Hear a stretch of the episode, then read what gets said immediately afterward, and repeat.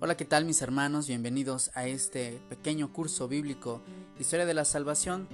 Les saluda el diácono Miguel Ángel Betancourt compartiendo algunas ideas muy básicas e importantes que nos podrían ayudar a un encuentro con Dios en su palabra. Venimos reflexionando sobre algunos libros del Antiguo Testamento hasta ahora, desde el Génesis, la creación del mundo, del hombre, cual peca y rompe con Dios. Sin embargo, Dios le invita a un proyecto de salvación formando un pueblo para manifestarse en él. Este pueblo, estas doce tribus de Israel, eh, que claro, poco a poco se fueron consolidando, fueron esclavizados por el pueblo egipcio 430 años. Dios los liberó a través de Moisés y los condujo por él a través del desierto, donde hizo una alianza con los mandamientos.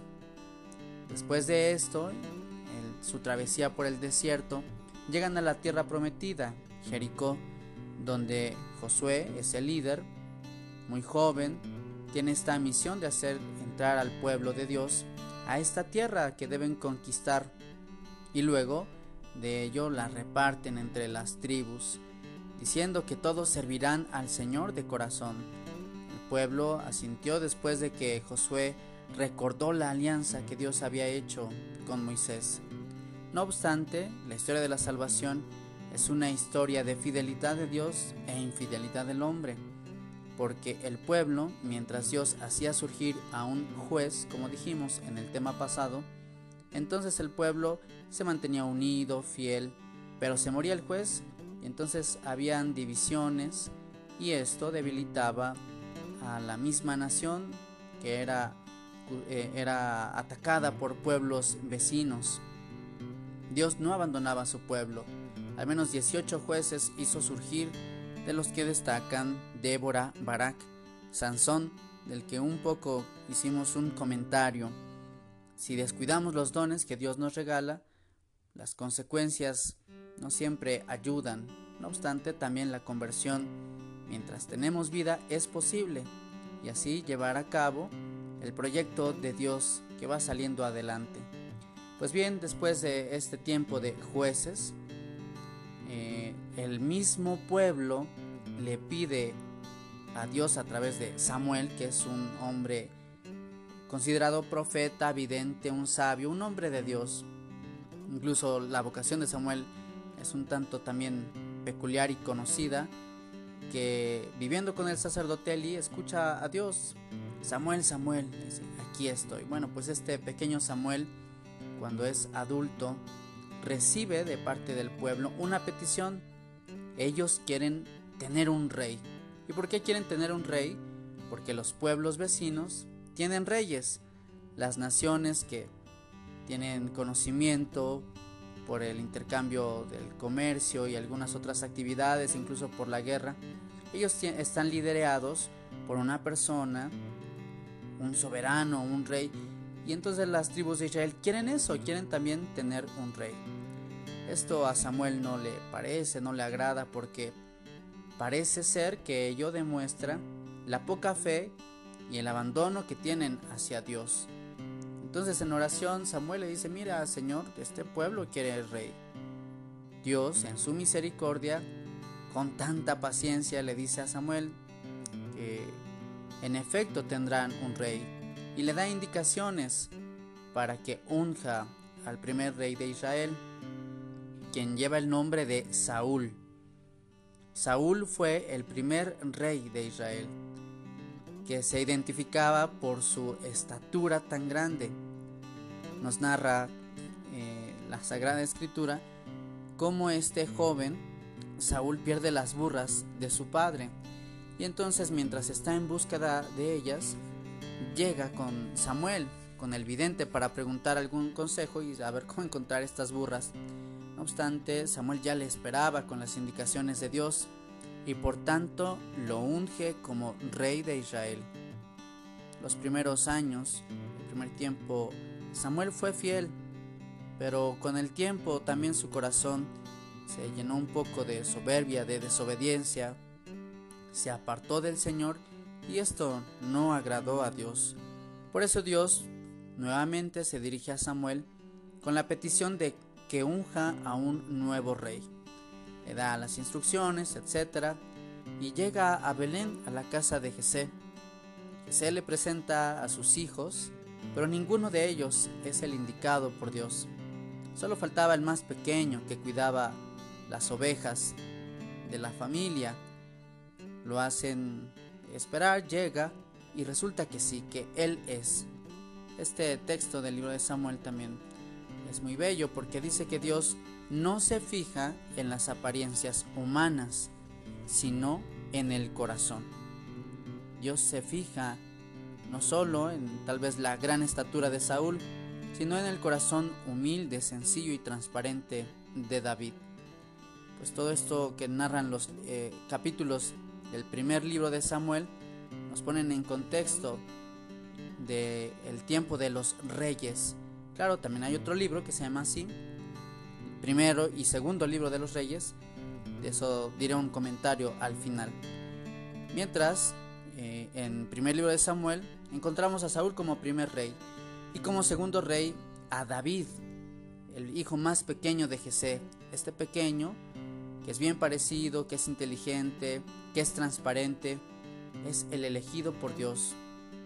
Samuel lo unge y aun sin que nadie supiera que era rey, efectúa la salvación querida por Dios.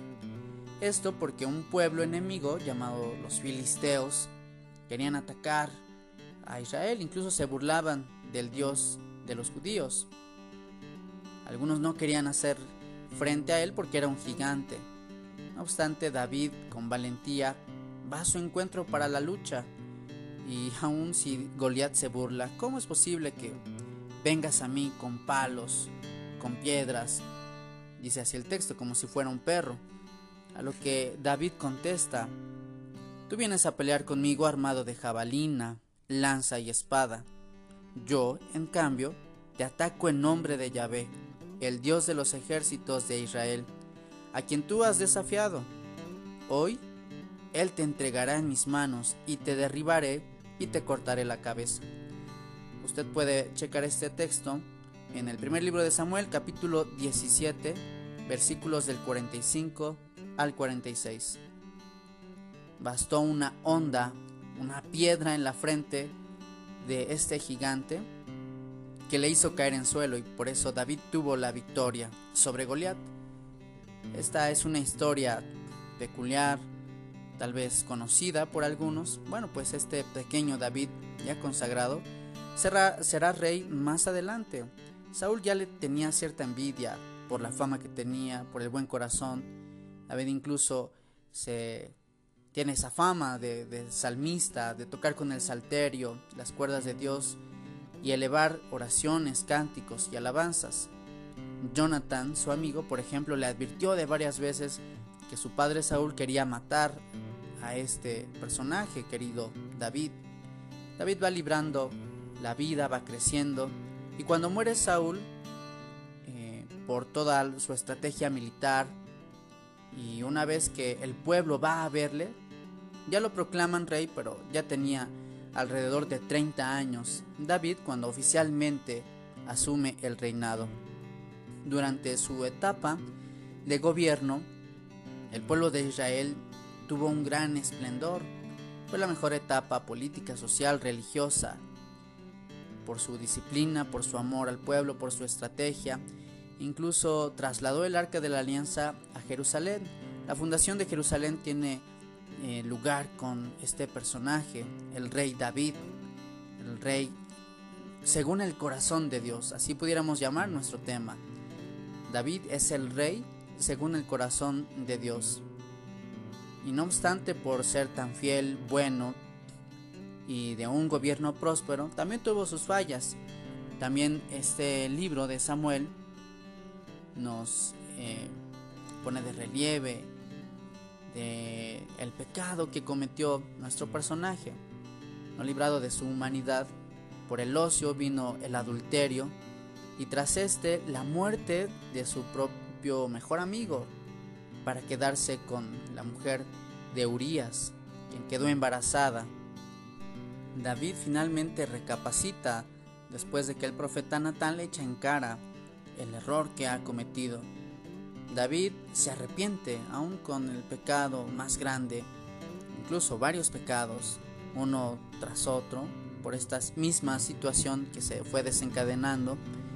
Escribe el Salmo 50-51, que conocemos también por ser una gran oración penitencial. Señor, borra mi culpa, lava del todo mi delito. Contra ti, contra ti solo pequé. Pero Señor, tú no desprecias un corazón quebrantado y humillado.